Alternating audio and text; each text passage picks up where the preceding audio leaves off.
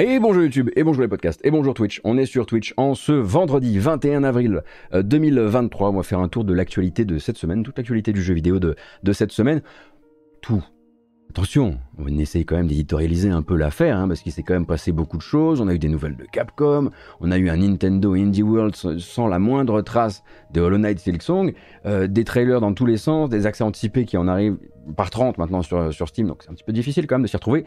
Mais du coup, si vous êtes plus intéressé euh, par les bandes annonces, c'est plutôt sur la fin de la vidéo, et pour ça, utilisez le chapitrage, il est fait pour ça.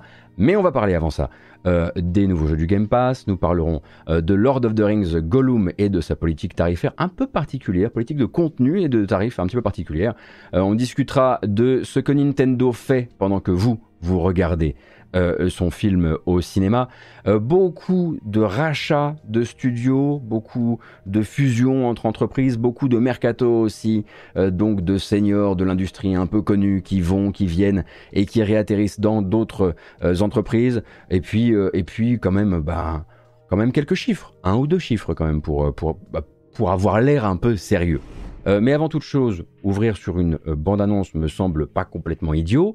Ça tombe bien, durant le Nintendo Indie World, on a eu des nouvelles euh, de plusieurs jeux, mais il y en a un qui aurait pu nous faire le coup de je ne sortirai pas en 2023 et il a préféré nous faire le coup de je serai là cet été. Et ça, ça fait très plaisir parce que c'est le pénitent de Blasphemous avec Blasphemous 2 et une première bande-annonce un petit peu étoffée avec beaucoup de gameplay, etc. etc.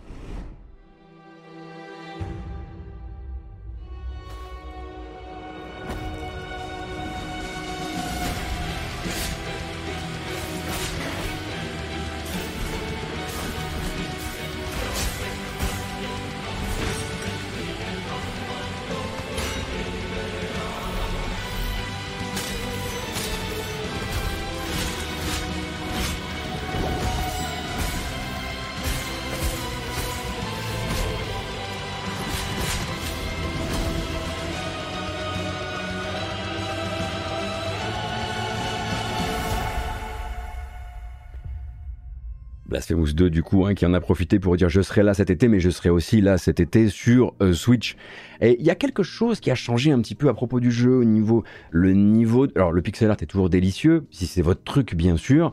Euh, le niveau de zoom a changé un petit peu, ça ressemble un peu plus à un jeu 16 bits, même dans les raccords d'animation, peut-être quelque chose d'un peu moins sec, d'un peu plus juicy comme disent euh, les développeurs qui parle en anglais évidemment.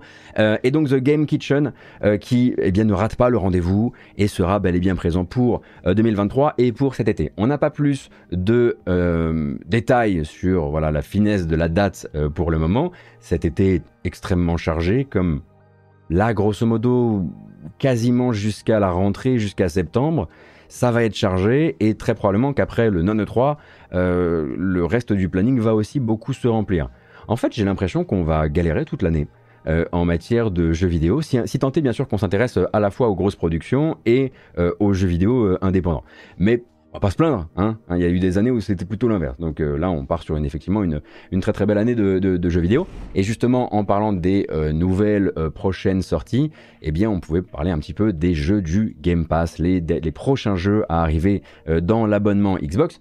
Il y en a quand même quelques-uns qui étaient déjà annoncés, qu'on voyait déjà un peu venir. Mais donc, les voici. On a Coffee Talk épisode 2 le 20 avril. Bah, le 20 avril, c'était hier. Donc, effectivement, si vous aviez joué au premier jeu euh, de la série eh bien, Hibiscus and Butterfly est déjà disponible dans le Game Pass euh, à l'heure actuelle. Ce n'est pas, pas la seule plateforme sur laquelle est disponible, bien sûr, euh, Coffee Talk, qui est toujours donc un jeu narratif dans lequel vous allez pouvoir discuter avec vos clients pour découvrir toutes sortes de, de liens scénaristiques et vous faire une espèce d'idée globale de la situation de la fiction du jeu.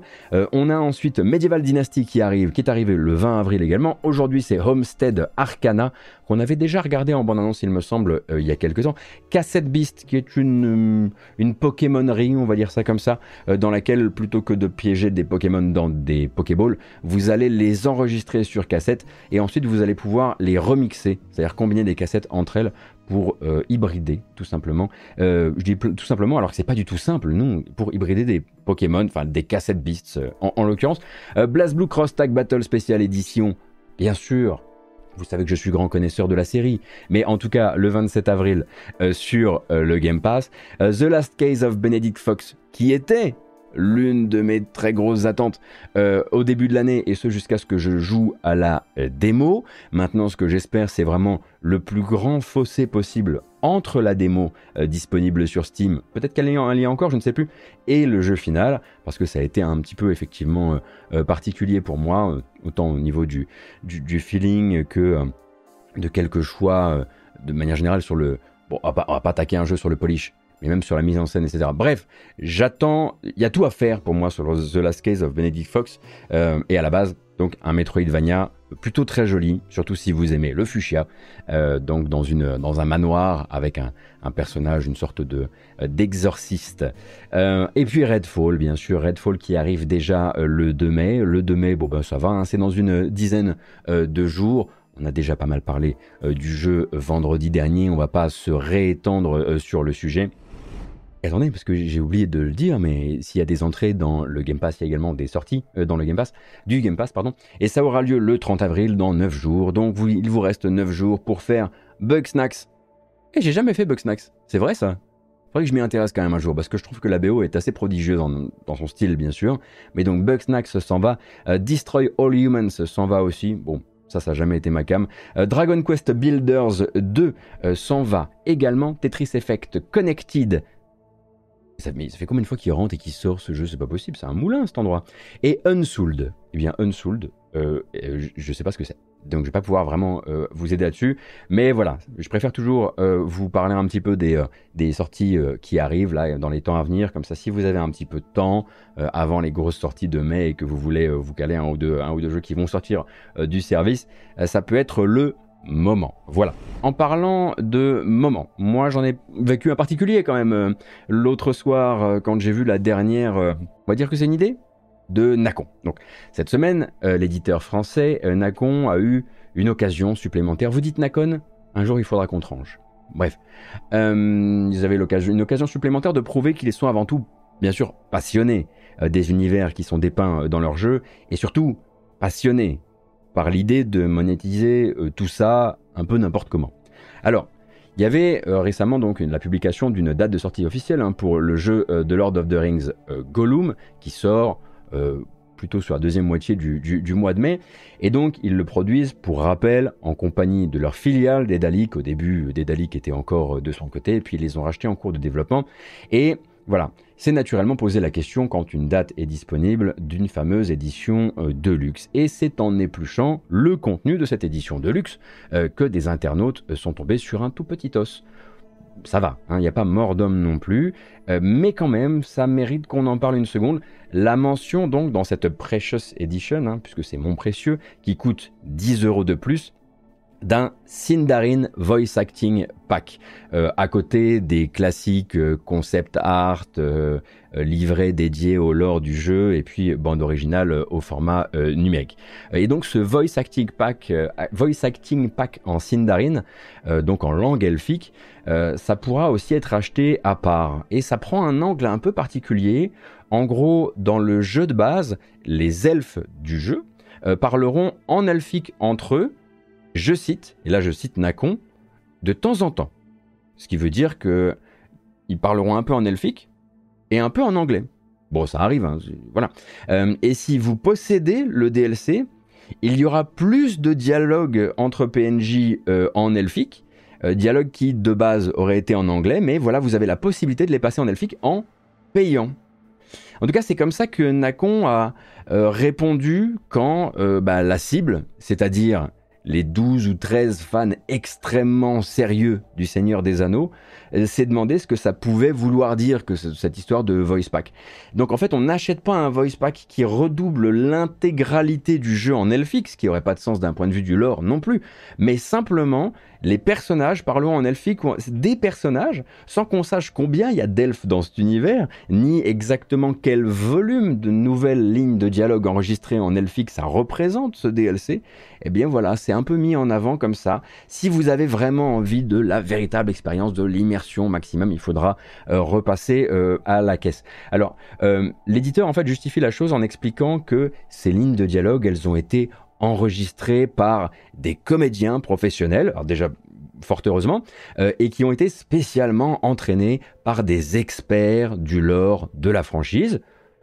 Vu que c'est de l'elfique, c'est assez normal, puisque sinon qui allait leur apprendre euh, Et c'est un peu, si vous voulez, en tout cas à mon avis, dans leur tête, c'est un peu comme les packs de voix d'un Call of Duty, sauf que là, c'est pas la voix de Snoop Dogg, et c'est pas l'une des licences multijoueurs les plus musclées du monde.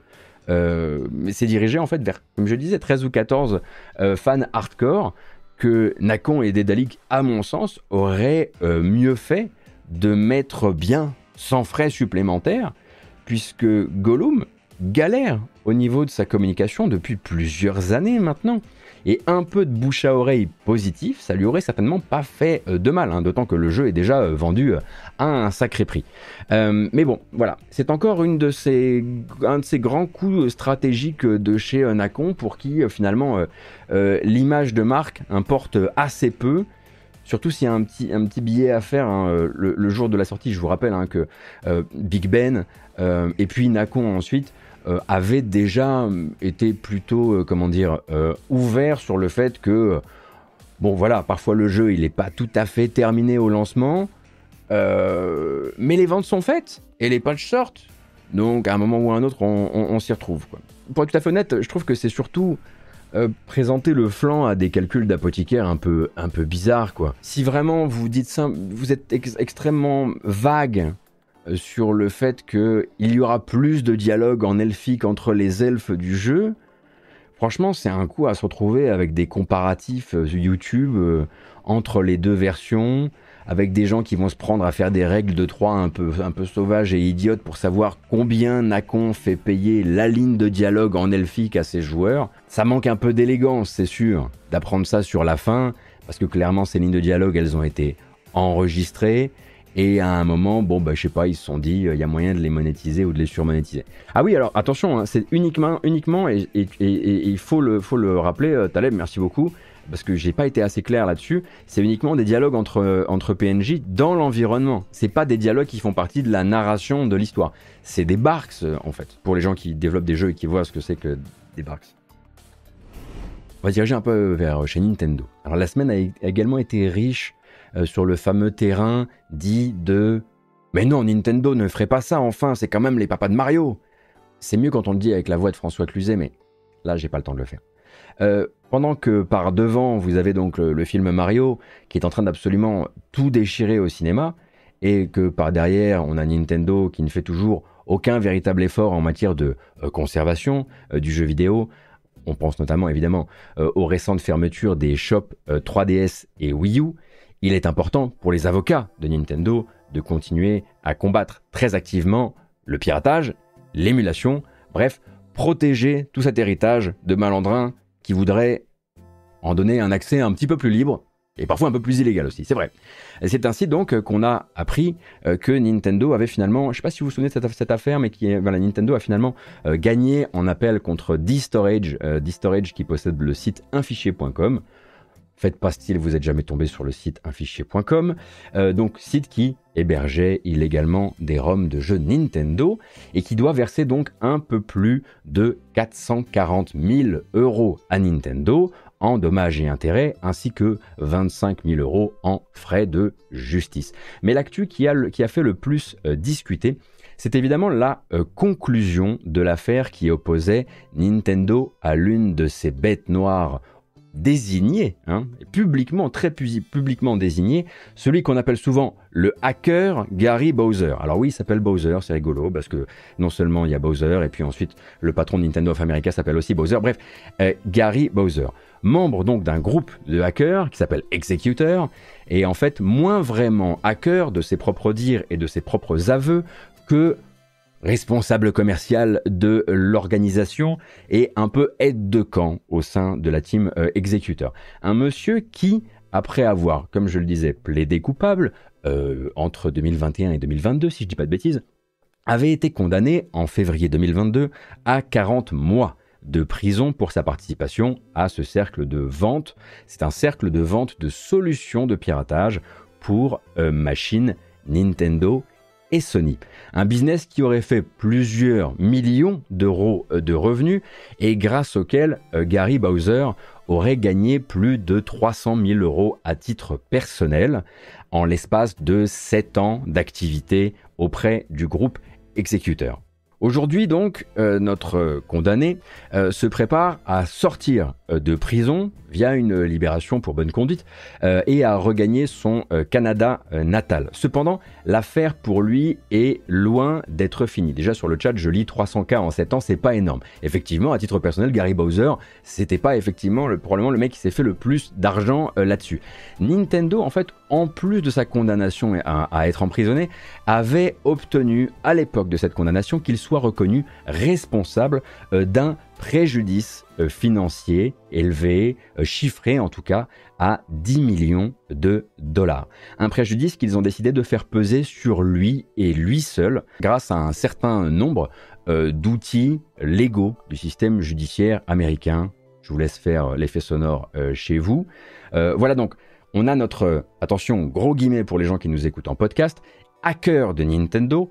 Et ça, c'est vraiment un truc, à titre personnel, que je voudrais que les médias arrêtent de colporter dans leurs titres d'articles, parce que c'est exactement faire le jeu de Nintendo que de le désigner en hacker, en vraiment en technicien, en de créateur technique de la solution, euh, qui est donc condamné, une fois sorti de prison, à verser 25 à 30% de ses revenus mensuels futurs à Nintendo, et ce, jusqu'à la fin de sa vie, parce que jamais d'ici la fin de sa vie, il ne pourra rembourser les 10 millions de dollars qui lui sont demandés.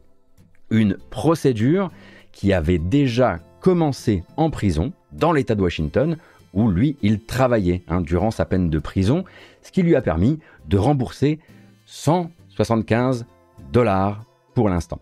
Et c'est effectivement un verdict et une conclusion qui, sur Internet, a poser euh, pas mal de questions sur la manière dont Nintendo a utilisé des outils légaux et des outils médiatiques aussi, qui étaient à sa disposition bien sûr, pour faire de Gary Bowser un exemple. Euh, derrière la peine de prison euh, purgée, il y a ici en fait la promesse, si on venait effectivement s'approprier et revendre illégalement, attention, hein, du matériel possédé par Nintendo, y a et puis de se faire de l'argent dessus, il y a la promesse de se faire maintenir au sol tout le reste de sa vie, et ce sans qu'aucune euh, proportionnalité ne s'applique plus entre les bénéfices faits par toi en tant qu'individu et ce que Nintendo va demander, en tout cas estimer en termes de préjudice. Rappelle qu'à côté de ça, ça, c'est l'histoire de Gary Bowser, euh, le vrai euh, cerveau technique, on va dire, de ces solutions euh, de piratage. c'est un Français, serait un Français, Max Louarn, qui est dans le viseur du FBI depuis quasiment 30 ans maintenant, qui est accusé lui aussi dans cette affaire par Nintendo et qui pourrait se voir appliquer des choses assez immenses en termes de préjudice financier aussi.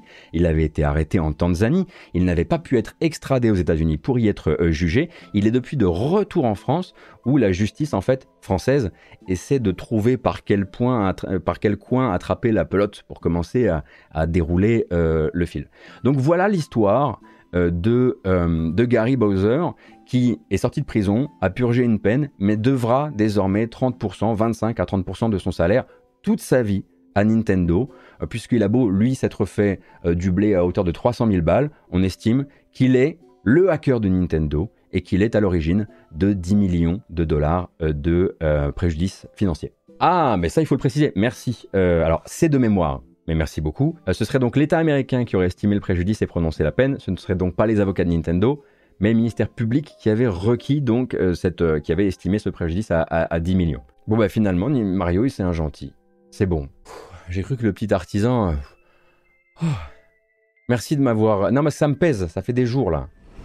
Ça faisait longtemps qu'une semaine de jeux vidéo n'avait pas compté autant d'annonces, de rachats, de petits rachats comme de grands rachats entre entreprises, et ça a commencé avec un scoop euh, journalistique euh, dans Wall Street Journal, je crois, je sais plus, euh, depuis confirmé donc par Sega, donc un projet d'acquisition euh, dans le monde du mobile. Un projet tout de même chiffré à un peu plus de 700 millions d'euros. Euh, Sega va bel et bien s'offrir, si tout se passe bien bien sûr, la licence Angry Birds et le groupe derrière la licence Angry Birds, Rovio, pour 706 millions de dollars. Alors, je ne vais pas discuter ici le montant du rachat euh, j'ai pas assez de connaissances dans la puissance de Angry Birds en 2023 pour être tout à fait honnête avec vous. Euh, je connais pas non plus vraiment bien les pipelines de production de jeux mobiles euh, que Sega va s'offrir avec une telle opération.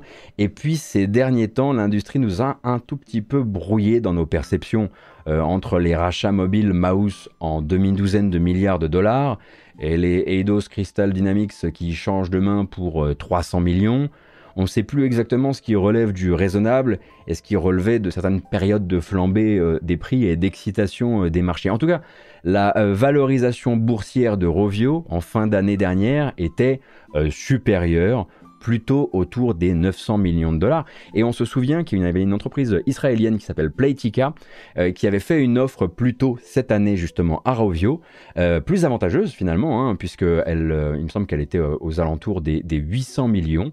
et donc Rovio, dont la santé financière n'était manifestement pas un problème, avait choisi de refuser cette offre de, de Playtika.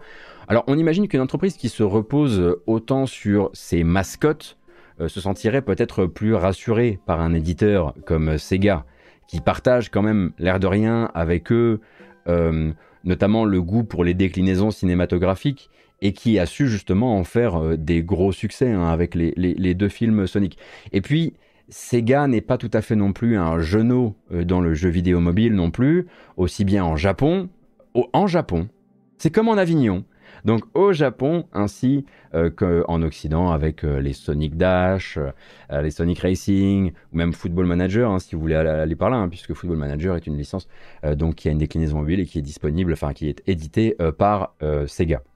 En tout cas, ça nous donne maintenant pour le gros marché du mobile King chez Activision, Glue Mobile chez EA, Zynga chez Take-Two, et donc Rovio maintenant chez Sega, enfin maintenant, dès euh, que le rachat sera validé, ce qui devrait arriver selon le calendrier du projet entre euh, juillet et septembre euh, de cette année. Un autre rachat, du coup, celui de Firewalk Studio par Sony PlayStation, euh, qui a été annoncé hier ou avant-hier, euh, et qui accueille donc, Sony PlayStation accueille officiellement son 20e studio interne avec cette acquisition. Quand je dis 20e, c'est en comptant les studios de support, de portage et le studio mobile. Euh, et une fois de plus, ça ne signe pas le début d'une nouvelle collaboration, mais le resserrage des liens avec un partenaire déjà exclusif pour rappel, euh, Firewalk, c'est un studio de 150 personnes qui a été fondé en 2018. Alors préparez-vous parce que là c'est la complète jambon fromage champignon euh, par des anciens du FPS multijoueur de chez Bungie, de chez Raven, de chez Treyarch, de chez 343, de chez Redstorm et quelques autres. Je crois qu'il y a euh, qu'est-ce que j'ai pas cité mais il y en a encore d'autres hein. et qui développe donc actuellement son premier jeu exclusivité console PlayStation. Donc ça va, ils se connaissent déjà un petit peu quand même. Et donc une nouvelle licence multijoueur à gros budget qui sortira d'ailleurs aussi sur euh, PC. Et on peut donc euh, raisonnablement tabler sur le fait que cette collaboration qui a été officialisée pour nous, pour le public, en 2021, elle se passe manifestement sous les meilleurs auspices, euh, puisque PlayStation n'attendra même pas la sortie du jeu et l'accueil du public pour dire combien ils aiment ce qui est en train de se passer. Euh, Firewalk va donc quitter le giron du collectif où il avait été créé, à savoir les Probably Monsters, euh, pour devenir donc une propriété de PlayStation. Et il faudra bien sûr attendre les prochains PlayStation Showcase euh, pour en apprendre plus sur le projet en lui-même. On n'a même pas son nom en vérité. Mais on a déjà une certitude assez claire tout de même. Si c'est l'amour fou, c'est a priori que le studio est en train de donner à Sony exactement ce que Sony veut, et ce que Sony veut, euh, une option de diversification vers le jeu-service, les microtransactions, les Battle Pass, enfin la liste des possibles euh, est longue et modulable bien sûr, mais un jeu d'action multi qu'on imagine FPS vu le pédigré des gens qui sont dans la structure, euh, taillé pour rapporter de l'argent euh, sur la durée. Mais ça, on ne vous apprend rien, sans dire qu'il sera distribué de manière, de manière free-to-play, parce que ça, on ne le sait pas. On sait en tout cas que les jeux-services, qu'ils soient free-to-play ou distribués d'une autre manière, sont légion a priori en préparation chez PlayStation Studio Celui-ci jusqu'ici, c'était juste pas en interne, ils l'ont amené en interne, comme ils ont euh, racheté récemment euh, le studio de Jed Raymond qui s'appelle Haven Studio, ainsi que quelques autres euh, comme ça. Alors, qu'est-ce qu'on fait quand on s'appelle Focus Entertainment, que les finances vont bien Très bien mais que l'une des lignes de financement les plus lucratives et les plus stables récemment a décidé de s'émanciper? On va identifier une licence un peu cousine à celle qu'on vient de perdre, on va dire, et cette fois on va racheter directement le studio histoire d'éviter les imprévus. Et les imprévus à base de Ah, j'aurais dû racheter ce studio, ils en ont connu quelques-uns chez Focus. Farming Simulator, qui a été longtemps, je ne sais pas si vous savez, mais qui a été longtemps le solidifiant euh, de la colonne vertébrale financière quelque part hein, de, euh, de, Focus, euh, roule désormais solo et c'est donc le studio Giant qui en recueille les bénéfices. Alors du coup Focus est allé chercher un autre simulateur qui marche bien sur des territoires où ils ont l'habitude de vendre beaucoup à Agbu et tous les autres seniors, France, Allemagne, etc. Train Simulator derrière lequel donc se cache un studio, un studio britannique qui s'appelle Dovetail Games et sa maison mère railsimulator.com. Donc ils ont racheté railsimulator.com avec euh, récemment encore un succès assez, euh, assez jeune, hein. c'est donc Train Sim World, World qui est sorti en fin d'année dernière euh, sur Steam. Donc on a assez peu d'informations sur ce rachat. Par exemple, on ne connaît pas son prix. Mais les deux parties se disent évidemment ravis des perspectives d'avenir qui se dessinent pour tout le monde. Notez bien ce que je disais tout à l'heure en revanche, on n'est pas sur une manœuvre désespérée sur le plan financier puisque même sans Farming Simulator, qui n'est plus une collaboration focus depuis l'épisode 2020, si je dis pas de bêtises, bah, l'entreprise est pour l'instant sur un chiffre d'affaires record cette année qu'ils ont réexprimé. Alors là, il faudra attendre bien sûr d'avoir le bénéfice euh, de tout ça, mais le chiffre d'affaires là sur 2022-2023 est assez, euh, est assez euh, stratosphérique. En tout cas, c'est un record pour l'entreprise et c'est amené notamment alors, on imagine que Plague Tale a son rôle à jouer, même si il se murmure que les ventes n'auraient pas été aussi, aussi incroyables que prévu. Mais il y a évidemment Atomic Heart, qui a forcément joué, qui est venu, donc qui n'a pas dû coûter immensément, puisqu'il est arrivé assez tard euh, dans son développement euh, dans le giron de, Focus, mais quand même après ils étaient quand même considérés comme euh, distributeurs-éditeurs, je crois que les, deux en l'occurrence, mais pour l'instant Focus, au niveau du blé, et même avant Farming, même sans Farming Simulator, ça se passait très bien. Rachat toujours pour Epic Games cette fois, qui annonçait hier avant-hier, je sais plus, vous avez vu, j'ai un vrai problème de mémoire, mais ça c'est quand on est papa, se portait donc acquéreur du studio brésilien Aquiris, qui s'appelle donc désormais, depuis le rachat, Epic Games Brésil. Alors Aquiris, vous les connaissez comme les créateurs de Horizon Chase euh, sur mobile, Horizon Chase Turbo, ça ressorti sur console de salon, Horizon Chase 2, mais aussi Wonderbox dans un autre style de jeu. C'est un studio que, j'aime beaucoup. Euh, donc, studio également euh, déjà habitué à l'Unreal Engine et qui avait aussi déjà une proximité financière avec Epic Games, euh, qui leur avait accordé une bourse d'investissement pour des développements de jeux début 2022. Et le but était alors de les aider à créer plusieurs jeux multiplateformes. Toute la question est maintenant de savoir ce qu'il va advenir de ces projets de jeu, parce que ce changement de nom, on ne devient pas Epic Games Brésil pour rien, ça signifie également un changement de cap. Selon le communiqué qui annonce le rachat, Epic Games Brésil aura comme, objectif principal de, je cite, créer du contenu révolutionnaire et des expériences sociales dans Fortnite. Donc il y a fort à parier que ces prototypes de jeux en développement finissent réemballés, réempaquetés comme des événements Fortnite, euh, et que ce soit bel et bien la fin de Aquaris en tant que studio qui fait ses propres jeux, pour le moment en tout cas. ça fait chier quand même un petit peu.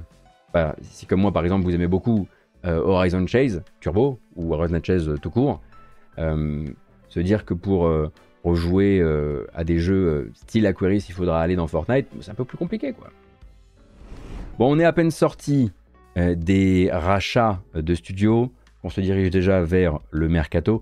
Et on va d'abord parler, comme je le disais, de Media Molecule et de Matt Healy. Euh, donc lundi, quelques jours après qu'on ait appris la future fin des travaux et des développements sur Dreams, qui ne fermera pas mais qui n'aura plus de nouveaux contenus euh, créés par les développeurs de Media Molecule, eh bien c'est déjà l'heure de voir les effets de ce que le studio et PlayStation appelait quand même un changement de cap, les effets sur l'entreprise et sur les gens qui la dirigent. Matt Healy, donc, qui est cofondateur, qui était cofondateur et directeur créatif euh, de Media Molecule, annonçait aux équipes lundi et au public d'ailleurs son départ de l'entreprise après, excusez du peu, tout de même 17 ans au sein de la maison. C'est donc la directrice du studio qui s'appelle Siobhan Reddy euh, qui a d'abord confirmé cette nouvelle-là avec des mots particuliers. Après, on est chez Media Molecule, donc c'est un peu normal aussi, mais euh, avec des mots particulièrement respectueux et affectueux pour celui qui fut l'un des grands anciens du studio. Hein. Et de son côté, euh, euh, donne de plus amples informations sur son compte Twitter. Il parle en fait d'une grosse envie d'aventure et d'aller vers l'inconnu il dit, il cite une brise cosmique euh, qu'il se, doit de suivre où elle l'emportera, rapport au fait qu'il ne va pas rajeunir, personne ne rajeunit, et qu'il faudrait, euh, comment, comment, dire, il faut laisser faire la curiosité euh, tant qu'elle est encore là. Donc on ne sait pas où il se dirige, on ne sait pas s'il va rejoindre un gros éditeur, on ne sait pas s'il va euh, nous annoncer euh, une, nouvelle initiative euh, chez Epic ou ailleurs, j'en sais rien, dans les temps à venir. Media Molecule, de son côté, rappelle que Dreams ne s'en va nulle part, entre guillemets bien sûr, qu'il travaille encore et toujours sur des améliorations et sur la prochaine expérience exclusive qui s'appelle Train, qui doit arriver dans quelques semaines normalement. Une fois que tout ça se sera livré, ils se mettront à fond sur leur nouveau projet à partir de la fin d'année 2023, septembre, un truc comme ça. Et ils communiqueront dessus évidemment quand viendra l'heure, mais ça pourra prendre du temps. On croit comprendre que cette maison de RD finalement, euh, qu'est Media Molecule au service quelque part euh, des PlayStation Studios et, de PlayStation, on croit comprendre qu'elle ne va probablement pas se lancer un défi aussi, euh, comment dire, aussi audacieux que celui de Dreams, qui devait en plus de trouver sa place dans l'écosystème PlayStation et auprès des joueurs, trouver un modèle économique qu'il n'a jamais réussi à trouver. Euh, peut-être qu'ils vont plus se tourner vers quelque chose de l'ordre du jeu, avec du contenu généré par les utilisateurs, comme ils ont pu le faire jusqu'ici, que ce soit euh, Little Big euh, Planet, Planet, pas Adventure, Planet, et, et Terraway bien sûr. Oh, je referai bien Terraway un jour. Et dans d'autres affaires à suivre de la semaine dernière, le temps de niaiser du tout pour Joseph euh, Staten, parti donc assez récemment euh, de 343 Industries, ça c'était il y a quelques mois, et carrément de tout le groupe Microsoft, ça c'était il y a quelques jours. On sait déjà où le directeur créatif est allé poser ses valises, et c'est chez Netflix Games. Et pas seulement chez Netflix Games, chez Netflix Games, pour travailler sur un jeu à gros budget, triple A, annoncé comme multiplateforme. On est donc assez loin du format mobile euh, voué à être distribué via l'application Netflix, et c'est surtout le genre d'info qui nous renvoie directement à des souvenirs de Stadia ou d'Amazon Games. Hein. Euh, ces percées soudaines dans le monde du développement du jeu vidéo, euh, dopées aux vétérans qu'on est allé débaucher ailleurs, dans l'espoir que leur sagesse suffise, sans forcément toujours avoir le sens des budgets, le sens euh, des temps de développement, etc., etc. Donc Joseph Staten, qui était, en tout cas, qui était avant la sortie d'Halo Infinite, considéré comme l'un des mecs rappelés pour sauver Halo Infinite après son, après son report, eh bien a donc trouvé une place euh, là-bas. Alors est-ce que, et puis ça, voilà, c'est vraiment le genre de, de, de, de mois de décision, de nouvelles euh, qui suscitent plus de questions finalement qu'autre chose. Est-ce qu'une fois sorti de tout son travail actuel autour euh, du développement ou de l'édition de jeux mobiles, le top management de chez Netflix Games comprend ne serait-ce que la durée d'un cycle de développement pour un jeu qu'on prétend être un, un triple Est-ce que c'est compatible avec une entreprise dont l'une des marques de fabrique c'est de lancer des débuts d'histoire de changer d'avis au moindre indicateur euh, chiffré qui serait euh, euh, soit pas encourageant, soit lu, de travers. Quoi. Combien de gens est supposé compter ce studio? Est-ce qu'on est plutôt sur une escouade de conception qui ira ensuite externaliser son développement, un peu à la initiative pour Microsoft, ou est-ce que Netflix va vraiment développer un AAA en interne? Quels autres vétérans sont-ils allés capter? En fait, on pourrait y passer la nuit. C'est juste une information qui arrive très tôt, probablement pour ne pas laisser non plus trop euh, le temps à la, à conjecture de s'installer, parce qu'évidemment le départ de Joseph Staten, qui était un petit peu l'un des gars qui avait fini entre, en grand écart euh, entre euh, Bungie et le premier Destiny, et puis 343 Industries, on avait parlé ici hein, d'ailleurs, hein, la possibilité que peut-être Staten retourne, même s'il est un petit peu vieux jeu, euh, très probablement retourne chez Bungie, etc. En tout cas, la communication, euh, eh bien, euh, c'est, ça a été fait très très vite après, l'annonce de son départ. Même si on ne sait pas vraiment non plus si son départ était vraiment actif chez 343, chez Microsoft, genre si ça fait quelques semaines ou si ça fait déjà quelques mois et on l'apprend un petit peu maintenant, quoi. Donc un triple A, multiplateforme pour Netflix. Ça veut très probablement dire, bien sûr, qu'ils iront prendre le blé là où il est, euh, mais qu'ils le distribueront euh, aussi. Enfin, qu'à un moment, ce ne sera plus limité simplement à votre application mobile, mais que, à l'instar de ce que Microsoft euh, veut faire avec son Xbox Cloud Gaming, la possibilité donc de vraiment jouer avec une télé connectée et juste une manette, eh bien, à un moment, la véritable activité, comme le dit Taleb, c'est vrai, euh, jeux vidéo de Netflix, ce sera ça mais ça, ça prendra tant et tant et tant d'années. Ce sera des développements qui seront euh, plus longs. Pour l'instant, ce qu'ils font, c'est qu'ils remplissent leur catalogue, principalement euh, de, euh, principalement de, de, jeux de jeux mobiles, enfin c'est que du jeu mobile pour le moment, pardon, avec des développements en interne, pas mal de donc de spin-off de leur de leur série, leur série télé, des trucs que vous connaissez même pas mais qui, qui ont quand même des petits spin-off mobiles. Et puis ils rachètent les droits sur pas mal de, euh, de jeux euh, indés à succès pour les avoir euh, dans le catalogue. La question sera de savoir est-ce que c'est une bonne idée vraiment de truffer là son catalogue de trucs qui ne sont, sont pas particulièrement exclusifs et qui sont déjà disponibles partout ailleurs. Mais en tout cas, c'est ce qu'ils font en attendant de lancer la véritable offensive sur le marché du, du, jeu vidéo. Et en parlant évidemment de ça, on pourrait en parler maintenant, parce que là, encore une fois, ça, en parle sur le chat, mais on pourrait parler du fait que c'est vrai que Oxenfree 2, euh, euh, qui est venu se dater, euh, Oxenfree 2 qui est donc développé par un studio qui est possédé par Netflix désormais, bizarrement sortira sur toutes les plateformes, mais pas sur Xbox. Alors que, évidemment, tout le monde se disait, bah Oxenfree 2, évidemment il sera dans le Game Pass. Ça c'est le type de jeu parfait pour le Game Pass. Mais peut-être qu'à un moment, effectivement, entre le Xbox Cloud Gaming et la véritable activité jeu vidéo de Netflix, il y aura beaucoup plus d'opposition qu'on l'imagine, et peut-être que ce serait, bien de commencer à pas donner des, armes maintenant. On pourrait d'ailleurs hein, continuer les questions qu'on se posait à propos euh, euh, de la nouvelle euh, initiative de développement AAA de Netflix Games. On pourrait même continuer ces questions sur la news qui arrive là. Est-ce qu'on va aussi retrouver un autre transfuge récent de chez Microsoft, chez Netflix Games, à savoir Frank O'Connor? En tout cas, le journaliste euh, Steven Totilo du site Axios a obtenu confirmation que le directeur créatif de la franchise Halo a lui aussi quitté Microsoft tout récemment, après 20 ans au plus près euh, des aventures du Master Chief, où en fait il avait euh, supervisé pas mal d'aspects créatifs et narratifs, et notamment la méta-histoire que racontait Halo via les jeux, les romans, la récente série, télévisée, etc., etc. Un genre de lore master tel qu'on le comprend, et vous avez un des postes comme ça aussi, par exemple sur, euh, sur Assassin's Creed.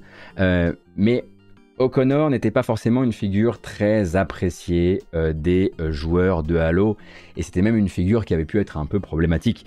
Donc passer du statut d'auteur de la newsletter hebdomadaire de Bungie, à celui de directeur de la franchise lors du passage de flambeau de Bungie euh, à 343 Industries, une place qu'il avait conservée même quand plusieurs internautes avaient lié son identité à un compte d'utilisateur à la fois NeoGaf et Resetera, euh, qui se vantait de travailler chez 343 tout en étant euh, coutumier des blagues qui sont en fait des propos racistes ou sexistes, mais, c'est des blagues. Euh, bon, en revanche, il me semble que le lien avait été fait l'an dernier, euh, genre au début de l'été. Donc c'est pas non plus comme si Microsoft l'avait protégé 5 euh, ou 10 ans, 5 ou 10 ans pardon. mais en tout cas, voilà, même en mettant de côté ces potentielles exactions sur Internet, j'ai l'impression que c'était quand même quelqu'un d'assez peu estimé par la communauté hardcore de Halo, pour qui justement Halo avait un gros problème de méta-histoire euh, jusqu'ici, et notamment quelqu'un qui avait été mis en avant comme l'un des, des cerveaux, on va dire, de l'arrivée via de l'arrivée télévisuelle de Halo. Et vu que c'est une série qui n'a quand même pas particulièrement conquis les foules, il est possible qu'il ait un peu été aussi le visage de ça auprès, auprès des fans. Donc son départ est tout de même, l'air de rien, le dernier d'une longue série, puisque rien qu'en 2022, euh, la série Halo et 343 ont perdu euh, le directeur artistique Nicolas Bouvier, le chef du design Jerry Hook, euh, Andrew Witz euh, qui supervisait le multijoueur, après quoi c'était la directrice de 343 Industries, Bonnie Ross, euh, puis Joseph Staten hein, au cours de la récente restructuration qu'a subi la franchise, qui pour rappel a quand même mené à une cinquantaine ou une soixantaine de licenciements chez 343. Donc effectivement, chaque semaine, on a presque, d'autres éléments qui tendent à penser que actuellement euh, Halo va Halo et les gens qui le fabriquent vont probablement être amenés à être complètement euh, redispatchés, euh, qu'il risque d'y avoir très probablement une, des remplacements, des gens qui se, des gens qui s'en vont et, des gens qui se découragent et des gens qui se disent bon bah là c'est bon, je pense que place, place quelque part aux jeunes ou, en tout cas moi j'y arrive plus à essayer de faire des Halo. J'ai une drôle de nouvelle. Je sais pas si c'est une bonne ou une mauvaise nouvelle, il y a un peu tous les goûts en bouche en même temps, du coup c'est quand même un peu bizarre. Atari, l'entreprise de jeux vidéo qui avait cessé d'aimer les jeux vidéo, est clairement en train de rechanger d'avis sur le jeu vidéo. Il faut croire que les machines à sous, les bornes de jeux dans les hôtels et les NFT, ça suffit pas à faire bouillir la marmite. Et voilà donc que Atari, qui après avoir annoncé le rachat du studio de remaster HD Night Dive il y a quelques semaines, revient cette semaine et annonce qu'ils se sont portés acquéreurs d'un important catalogue de jeux PC et consoles des années 80-90, produits notamment par Accolade, souvenez-vous d'Accolade, Infogrames, pas la peine de se souvenir d'Infogrames, et par Microprose. Un catalogue qu'ils vont également étoffer au passage en s'offrant des marques bien old school euh, comme Accolade euh, justement euh, ou GT Interactive. GT Interactive, les souvenirs quoi. Mais du coup, est-ce qu'on parle vraiment d'acquisition ou est-ce qu'on parle de réacquisition? Parce qu'en vérité, ce Atari-là, il est justement né de la côte d'Infogrames qui rachète à la fin euh, des années 2000 Hasbro Interactive et leur marque Atari et décide de tout rebrander aux couleurs euh, de Atari. Et c'est durant euh, cette restructuration que le groupe s'était emparé de certaines marques comme euh, séparés, pardon, pas emparés, c'était séparé euh, de certaines marques comme Accolade qu'ils avaient cédé à, je crois que c'était Tomo. Et donc là, on a un Atari qui semble vouloir euh, remonter son catalogue ou une partie de son catalogue avec d'anciens trucs qui lui avaient appartenu et d'autres marques, on va dire, adjacentes. Hein. quand on dit Accolade, GT, Interactive ou Infogrames, on voit ce que je veux dire par, par adjacent. Quoi. Tout l'objectif serait, serait, attention, aux dernières nouvelles, euh, d'éloigner la marque, accrochez-vous, d'éloigner la marque des activités mobiles et free-to-play qui auraient fait beaucoup de tort à son image au cours des dix dernières années. Et ça, c'est une déclaration qui est faite par Wade Rosen, qui est le CEO actuel de Atari. Et c'est le même gars qui a envoyé Atari à 300 km/h dans le business du Web3 et des NFT. Lui pense que c'est surtout les free-to-play. Je pense qu'il faudra aussi arrêter les NFT, mais sait-on jamais. Il y avait aussi la manière hein, dont il faisait les choses, euh, puisque c'est vrai que dans les pires, euh, dans les pires adaptations de licences connues en free-to-play dans ces dix dernières, années, il y a quand même quelques jeux de chez Atari, c'est vrai, qui faisaient vraiment les trucs les plus racoleurs possibles, les trucs avec les pires, les pires boucles de gameplay euh, possibles. Et à côté de ça, effectivement, hein, le business d'Atari dans les casinos. Comme par hasard, celui-ci n'est pas non plus pointé du doigt par Wade Rosen, parce qu'il est probablement pas prévu de s'en séparer du tout en fait. Donc voilà, je pense que vous serez heureux et heureuse de savoir que des licences comme euh, Bubsy, Hardball, Demolition Racer, 1942 Pacific War ou F-14 sont désormais dans le catalogue du Atari de 2023. Quelques petites brèves juste histoire voilà, de ne pas y passer la nuit parce qu'on a finalement peu d'informations, même si parfois c'est quand même important. Euh, Ready at Dawn, donc un studio possédé par Meta, donc le groupe Meta, Facebook, etc. Les récents euh, licenciements annoncés par Mark Zuckerberg au sein du groupe Meta ont aussi des effets sur certaines activités euh, jeux vidéo, puisqu'on a la confirmation que les studios Radiant Dawn et Downpour ont été pris donc dans le dernier glissement de terrain à déplorer.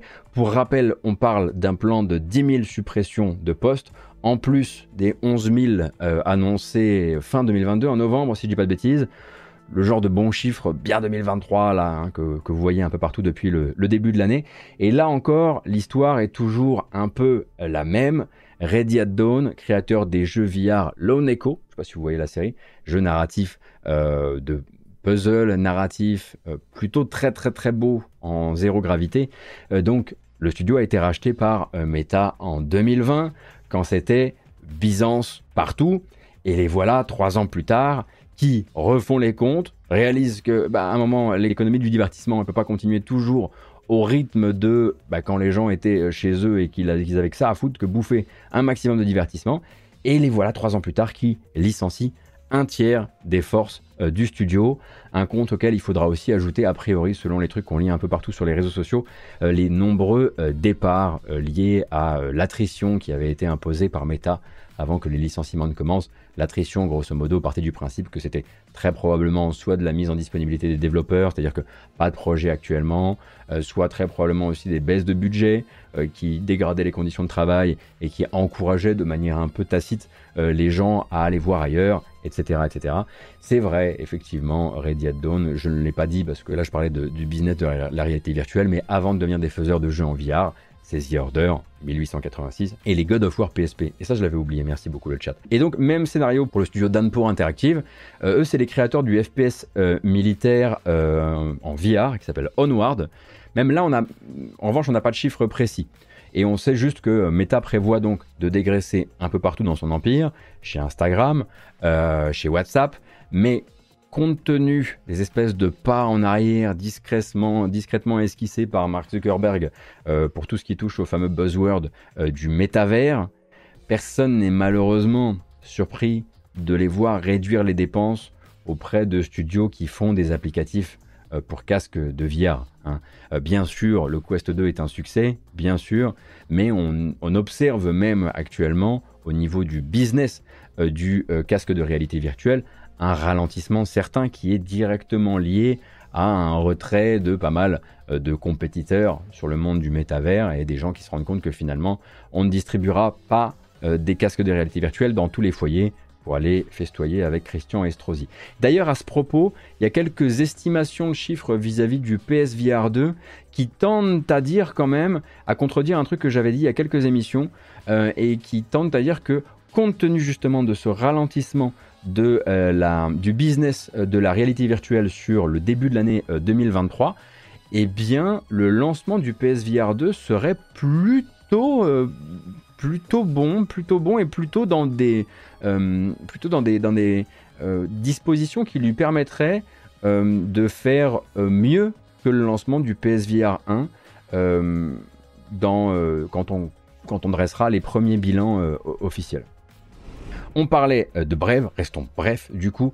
Euh, quelques dates. Quelques dates seraient euh, pas de trop. Le Guérilla Collective. Donc vous êtes peut-être habitué au Guérilla Collective, qui est un regroupement d'indépendants et de petits éditeurs qui a l'habitude de communiquer autour des dates de l'E3. Quand il y avait un E3, mais là on va dire le mois de juin du jeu vidéo, bien sûr. Et donc il y aura bien sûr un Guérilla Collective sur le début du mois de juin. Ce sera le 7 juin à 18h. Est-ce que je serai là pour le, le commenter? Évidemment. Et j'espère qu'on sera même plusieurs sur cette chaîne en même temps à vous le commenter. Euh, dans cette même euh, fourchette temps, on a le 11 juin. Rendez-vous avec Square Enix pour un super showcase. Square Enix avec tous leurs prochains. Non, c'est un FF16 showcase. Arrêtez de nous montrer FF16. On a tout vu. On veut plus. On veut plus voir. Pourquoi on regarderait encore hein Le Summer Game Fest, ça commence euh, début juin, mais en fait, ça court pendant tout l'été. En vérité, il y a plein d'événements qui sont associés au Summer Game Fest. Et l'un de ces événements, eh bien, ce sera le concert anniversaire des Game Awards euh, qui aura lieu le 25 juin. Un concert donc organisé par la boîte de prod de Jeff Keighley, euh, donc avec euh, le Game Awards Orchestra qui sera conduit pour l'occasion par le compositeur Lorne Balfe, que est un bon bourrin, mais un bourrin qu'on aime bien de temps en temps, et donc qui devrait se concentrer sur évidemment tous les jeux inconnus mis en avant dans les Game Awards habituellement. pour l'instant, là, cette liste nous parle de Arkane, de Diablo, de Elden Ring, de Final Fantasy XVI, de God of War, de Hades, de Hogwarts Legacy, de League of Legends, de Marvel Spider-Man, de, Starfield, de Star Wars Jedi Fallen Order et Survivor, ainsi que The Last of Us. On a là la liste des 10 jeux qu'aime Jeff Keighley. les seuls. et en boucle et chacun de leurs remasters jusqu'à la fin des temps. Euh, bon, évidemment, ça a encore été annoncé avec le même, euh, le même respect pour les créateurs que d'habitude euh, au Game Awards, c'est-à-dire que c'est une liste de jeux, mais il y a dans l'annonce de l'événement là les compositeurs et les compositrices ne sont pas cités. Pour ce qui est des musiciens solistes qui interviendront, on n'a pas plus d'informations non plus. C'est les jeux, les jeux, pas les gens, les jeux. c'est important de rester sur le, le cœur de métier de, Jeff Kelly. THQ Nordique, de son côté, a l'air de pas trop vouloir donner rendez-vous au mois de juin, euh, puisque bon, la dernière fois qu'ils avaient fait un, euh, qu'ils avaient fait un live du genre et qu'ils n'avaient pas grand-chose à montrer. En fait, quand on n'a pas beaucoup de choses à montrer et qu'on se cale comme ça sur les, grosses dates du début juin, euh, ça fait souvent un effet un peu stressant et ça donne plutôt l'impression qu'on est le loser alors qu'en fait on n'avait rien demandé, on voulait juste participer à la fête. Du coup, THQ Nordic, ils, sont, ils font un petit pas de côté et ils donnent rendez-vous le 11 août, donc entre ce qui était anciennement le 3 et, ce qui sera toujours la Gamescom 2023. Euh, Je voulais vous parler de plein de choses.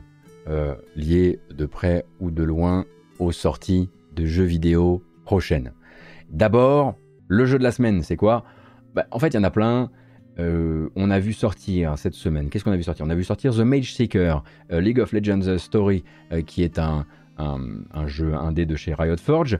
Euh, on a euh, Minecraft Legends qui est sorti, on a Disney Speedstorm, on a le DLC de Horizon Forbidden West qui s'appelle Horizon Burning Shores euh, qui est sorti il y a quelques jours. Coffee Talk est sorti hier et aujourd'hui c'est la double sortie d'un côté chez Nintendo sur la Switch. On a Advance Wars Reboot Camp 1 plus 2, donc les deux Advance Wars avec une relecture visuelle complète par euh, Way Forward. Et puis de l'autre, on a Dead Island 2. Dead Island 2, un développement long de 10 ans, passé par euh, trois studios de développement. Et une question, est-ce qu'il y a encore une, un public pour un open world où on casse des zombies avec des grosses armes rigolotes un truc de bourrin, un truc d'une époque quasiment révolue, et les tests sont tombés, et figurez-vous qu'a priori, bah ça va, bah ça va en fait dans les nombreux scénarios qui auraient pu être celui, euh, le scénario final de Dead Island 2. A priori, voilà, il, vit peut-être une des meilleures issues possibles, c'est-à-dire que ce n'est pas un jeu honteux, c'est un jeu très à l'ancienne, mais qui sait faire ce qu'il veut faire à l'ancienne et qui du coup plaira à une partie du public. En tout cas, c'est ce que je lis un peu partout. Moi, je suis pas du tout dedans. Je suis pas du tout dans cette euh, dans ce délire-là. J'ai jamais eu intéressant. J'ai jamais eu d'intérêt particulier sur le premier Dead Island. Donc je sais que j'irai pas y jouer. Mais en tout cas, il sort de manière générale euh, des, euh, des, différents tests que eh ben, on est loin du on est loin de la catastrophe absolue. Alors évidemment, l'avis, il n'y a pas un avis unique, hein. il y, a, eu bien sûr des, médias qui ont été plus exigeants que d'autres euh, sur la capacité du jeu à être ne, serait-ce qu'un tout petit peu inscrit dans les tendances actuelles ou même sur les bugs ou ce genre de choses. Mais pour Downbuster, Deep Silver Downbuster, enfin c'est quoi? C'est Deep Silver maintenant? Pour Deep Silver qui est l'éditeur déjà et Downbuster qui est le dernier développeur à date et considérant en plus qui euh, enfin, quels étaient les jeux sur lesquels avait fait Downbuster avant ça, ça a l'air de pas être le pire scénario possible, en, tout cas. Euh, mais bien sûr, j'ai déjà dit tout à l'heure, euh, Coffee Talk épisode 2, comment... pourquoi, on se pourquoi on se priverait du plaisir de au moins regarder un petit peu la bande-annonce et d'écouter un peu de musique Avec une pensée, bien sûr, pour l'un des artisans du succès du premier Coffee Talk, à savoir Farmy, euh, qui nous a quittés il y a quelques mois maintenant.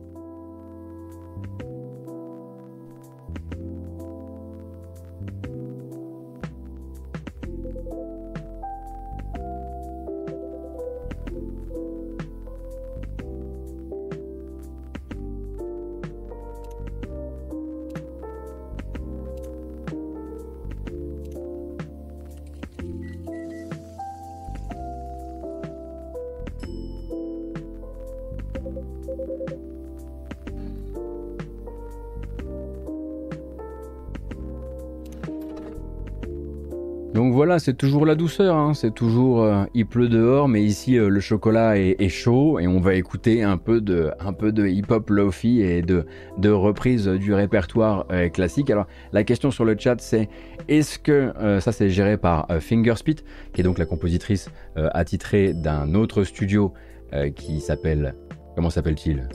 Les Espagnols que j'aime tant. Mais c'est pas possible, j'en perds les bases. Eh bien non, ce n'est pas Fingerspit la déconstructime. Il s'agit ici de AJ, si je dis pas de bêtises, à la musique.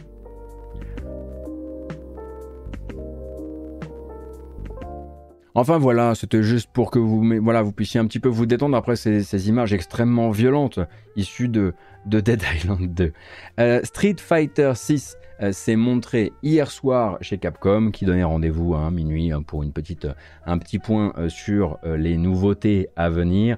Et c'était surtout pour dire, hé, il y a une démo qui est sortie. Donc là, actuellement, si vous avez envie de découvrir un petit peu Street 6, eh bien, vous pouvez télécharger la démo et commencer à aller provoquer des gens dans la rue.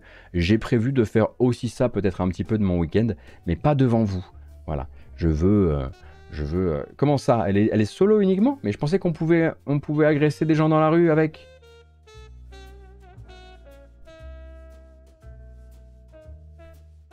Ah, dans la rue offline. Ah, bah c'est encore mieux, comme ça ils sont pas bons. Bon, bah dans ce cas-là, ça me va encore plus. Ah, j'aime bien. En revanche, vous aurez que deux personnages à jouer. Euh, vous aurez Ryu et euh, Johnny Jacket. J'appelle Johnny Jacket parce qu'il est sur la jaquette. Je sais pas qui c'est. On n'a jamais vu ce, type-là. Bah voilà. Vous lui faites confiance, vous? Bouf. Euh, dans les sorties récentes, on a également, bien sûr, la, euh, les Shadow Drop du Nintendo Indie World. Il y a eu plusieurs jeux qui sont sortis directement à l'issue de cette petite vidéo de 20 minutes. Et le plus inattendu était très probablement Tesla Grade 2, suite de Tesla Grade 1, qui sort sur Switch non seulement qui est sorti là, mais qui est sorti sur Switch en compagnie d'un Tesla Grad Remastered qui vous permettra donc de rattraper de la meilleure manière possible, en tout cas je l'espère, euh, le premier jeu et donc de vous les faire euh, l'un à la suite de l'autre. Mais ça c'est la bande annonce de lancement de Tesla Grad 2.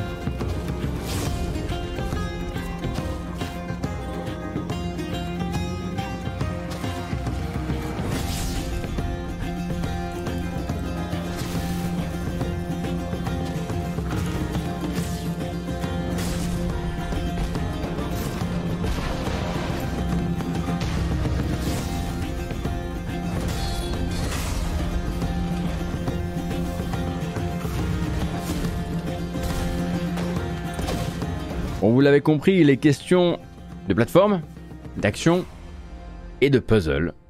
Avec des questions de polarité comme dans le premier Tesla Grad. Donc disponible dès à présent, mais attention, hein, c'est pas uniquement sur Switch.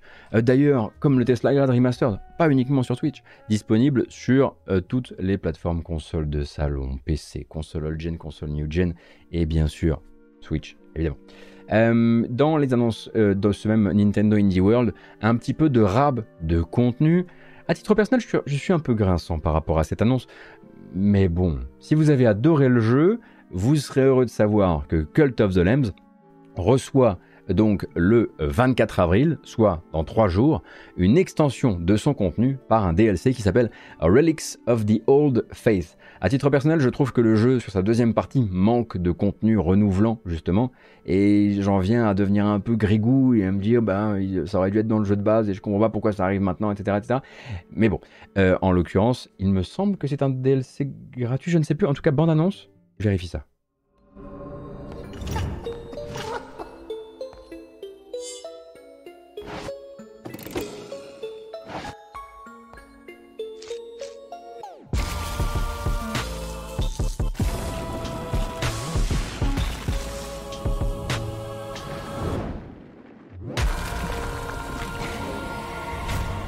C'est effectivement une extension de contenu gratuite. Alors je suis un peu moins grigou, mais j'y retournerai pas pour autant. Sans offense, je trouve le jeu très beau et très fun. Bon, peut-être pas sa version Switch, hein. Faites gaffe hein, quand même à la version Switch du jeu, parce qu'au niveau des perfs, il euh, y a des trucs qui ont toujours, qui ont toujours pas été rattrapés. Hein.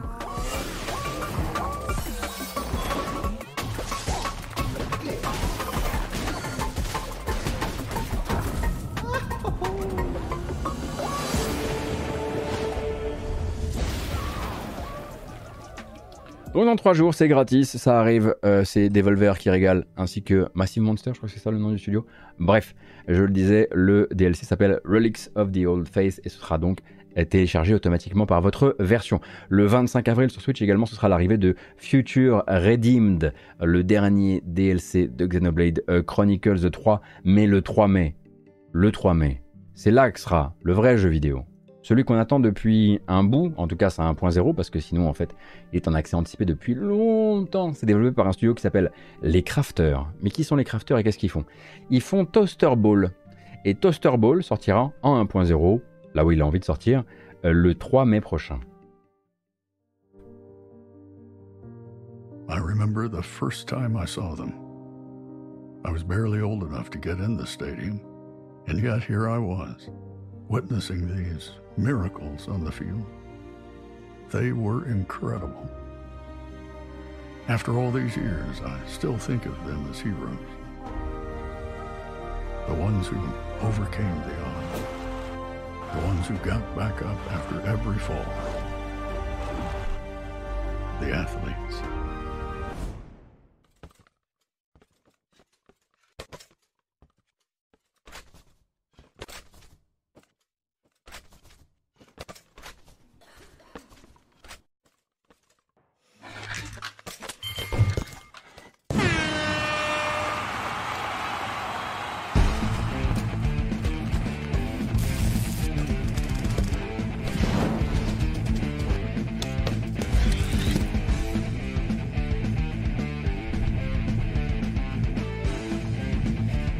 Et voilà.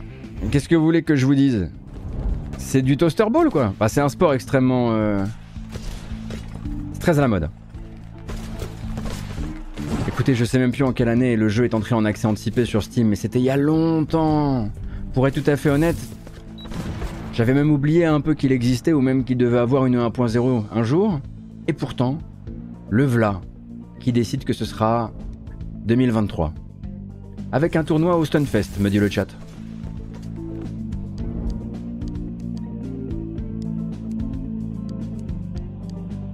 Je pense que vous avez compris un petit peu de quoi il s'agit exactement Toaster Ball. Ça va, on va gagner un petit peu de temps. La bande-annonce s'appelle Toaster Ball Release Date Trailer. Si vous avez envie de euh, regarder ça de votre côté, je trouve effectivement qu'elle est euh, plutôt bien fabriquée quand même.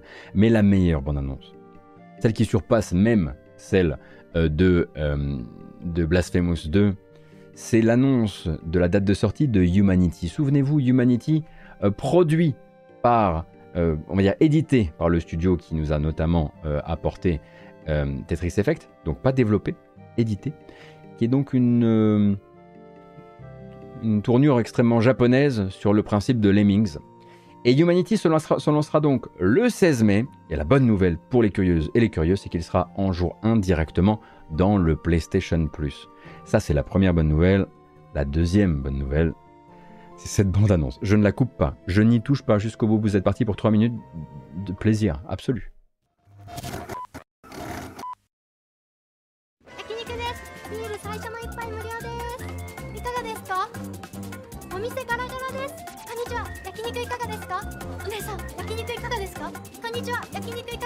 今ならすぐご案内できます。こんにちは。焼肉いかがですか？すぐにご案内できます。焼肉いかがですか？はあダメだ。え？どうしたの？助けてくれんの？え？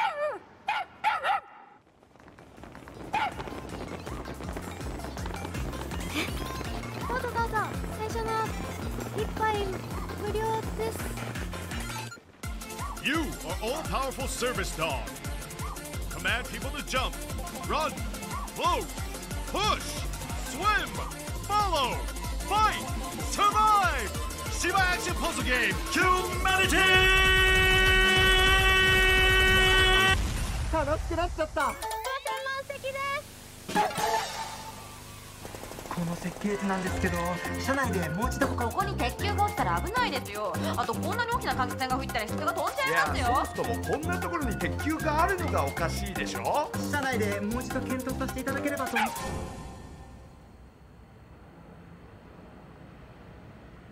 鉄球なしの設計はどうですか？Create your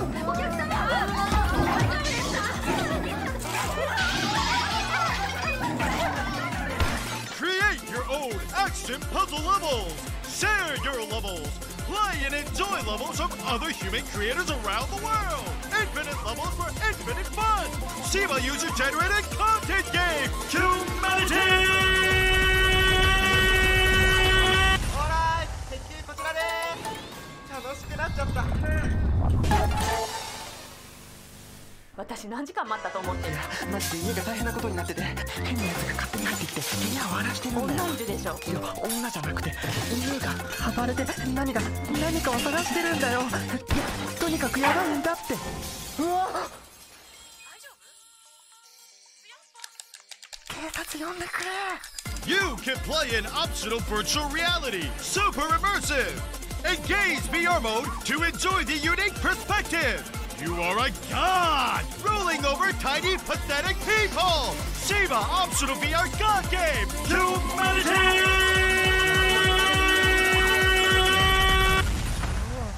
マミちゃん楽しくなっちゃったプレイステーション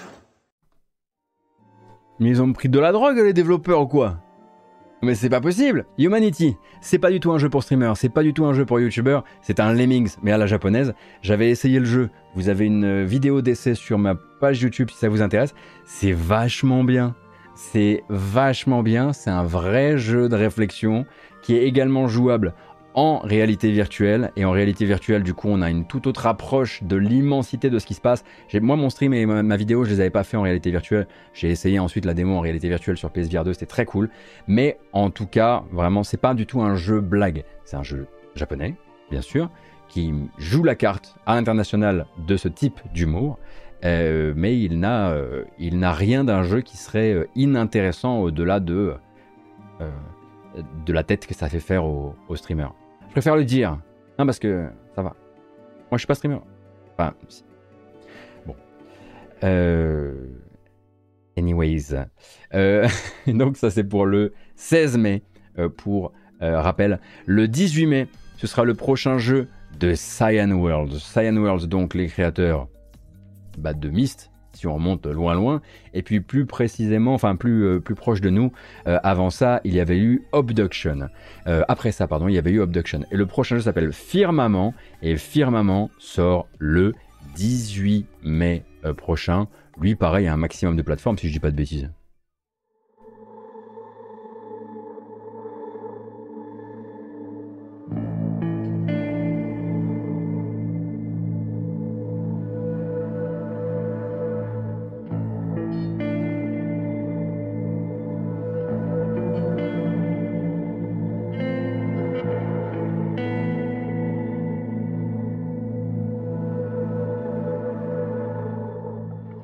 En espérant que la navigation soit plus agréable que, dans Abduction, parce que dans Abduction il y avait quand même des petits, des, petits moments où c'était un peu déplaisant au contrôle. Mais voilà, l'école Myst revient là dans quelques, dans quelques semaines. Comme je le disais, le 18 mai. Euh, également, hein, durant cette, euh, pour revenir sur le Nintendo Indie World, on a eu la confirmation, pour information, mais on va pas regarder une bande-annonce parce que ça fait mille fois maintenant, mais on a eu la confirmation que cette rumeur pour une date de sortie du 12 juillet pour Oxenfree 2 Lost Signals, eh bien c'était avéré hein, et que ça sortira bel et bien, comme je le disais tout à l'heure, sur Switch, sur PlayStation, sur Steam, sur Netflix et pas du tout sur Xbox. Euh, durant le même événement, toujours chez Nintendo, qui l'air de rien n'avait certes pas de Silksong, mais quand même deux trois trucs euh, à nous apprendre et parfois d'excellentes nouvelles. Eh bien, on sait que le studio euh, derrière Lethal League et Lethal League Blaze a désormais une date sérieuse pour Bomb Rush Cyberpunk qui a été décalé combien d'années de suite Je ne sais plus. Donc, véritable hommage pour le coup à Jet Set Radio Future par une équipe de fans qui jusqu'ici avaient fait des jeux qui essayaient d'en singer un peu la DA. maintenant, euh, c'est un vrai jeu de patinage euh, pour le coup, sorti le 18 août.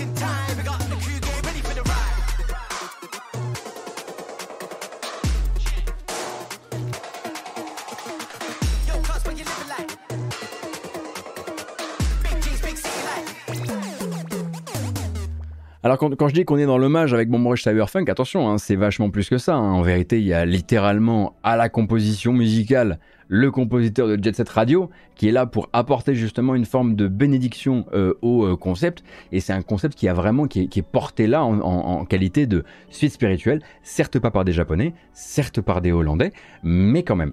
Euh, toujours dans les dates qu'on a eues récemment, Focus Entertainment ainsi que le studio, comment il s'appelle déjà? Disc? Ah, zut, ils sont français et ils sont très sympas. Euh, et leur jeu me fait de l'œil de fou euh, depuis que j'ai essayé la démo. C'est Chance of Scénar. Ça ressemble. Non, c'est passable. Non, c'est passable. Pas passable. Passable. Et non, c'est pas Journey non plus, puisque c'est un jeu de décodage de langues anciennes. Tellement hâte que ça sorte. J'ai tellement aimé la démo.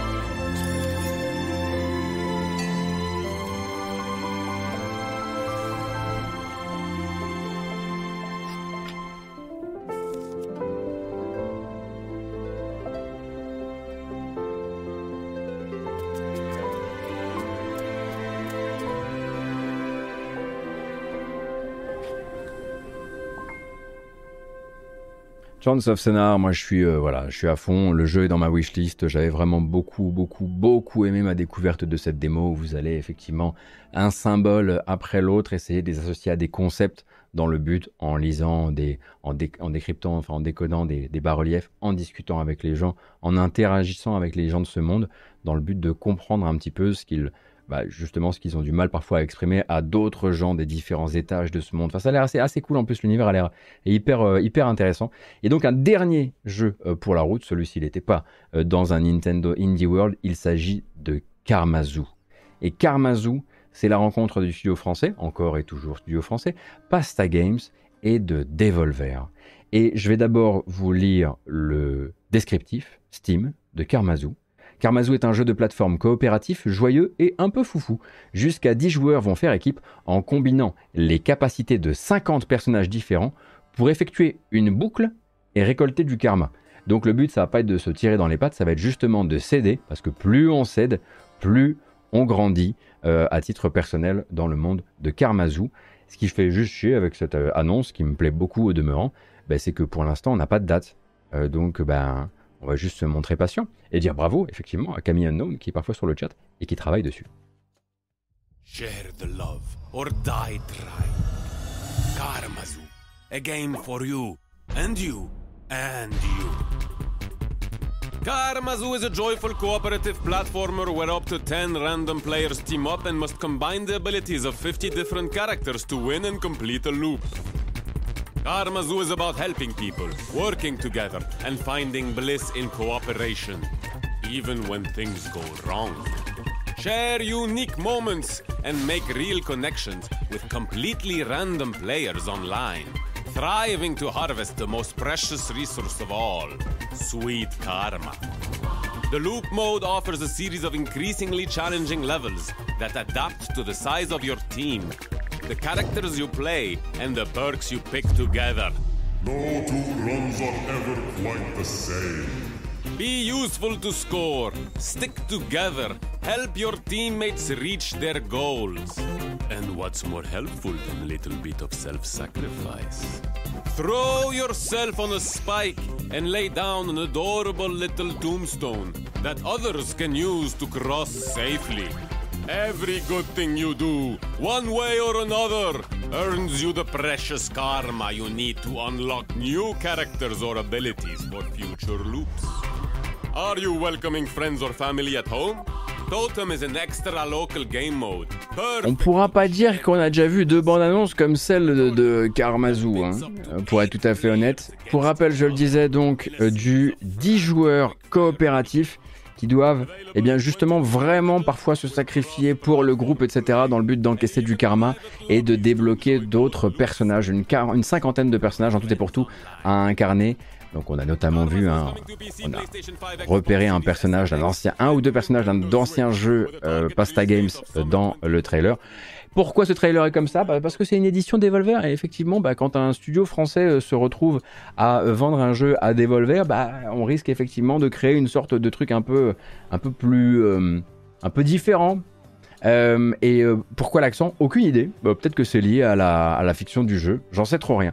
Mais j'ai très très hâte de jouer à Karmazu. Je suis sûr que sur le chat, il y a déjà des gens qui ont, ont joué parce que euh, Friends and Family du studio, ou peut-être parce qu'il y avait déjà une version al- alpha qui avait été peut-être disponible, je sais pas, peut-être chez un, sur un, Stunfest ou, un, truc du genre. Mais très très hâte d'essayer quand, l'occasion se, se présentera. Voilà. Et bah j'ai tout dit moi. Attendez, je vérifie. C'est bon? Sony a pas acheté Square Enix Je regarde. Bah non, on est. On est plutôt bon. Oh oui. Oh oui, c'est le week-end. Bah oui, mais bien sûr.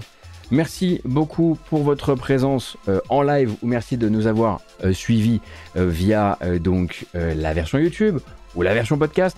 Euh, je euh, vous rappelle que la semaine prochaine, ça va streamer si tout se passe bien, mais que quoi qu'il arrive, vous aurez toujours la garantie de votre hebdo le vendredi après-midi euh, sur Twitch et le lendemain sur YouTube en version podcast et même en version vidéo sans publicité euh, si vous soutenez via Patreon avec le bon niveau Patreon. D'ailleurs, merci infiniment aux gens qui me soutiennent sur Patreon et qui m'ont suivi lors de cette migration un peu forcée avec Utip, mais ça se passe bien et j'ai beaucoup de chance. Donc merci infiniment. Je vous souhaite un excellent week-end. J'espère que vous trouverez de quoi vous amuser. J'ai pas l'impression qu'on me manque, en tout cas en matière de jeux vidéo, de bons exemples là de jeux euh, à essayer. Même moi, je suis en train là de gérer un petit peu, d'étager tout ça parce qu'il y, a- trop de trucs à jouer. Et puis, euh, et puis bah voilà, prenez grand soin de vous, prenez grand soin des proches euh, autour de vous. Il va y avoir un raid, restez dans le coin. Et merci. Salut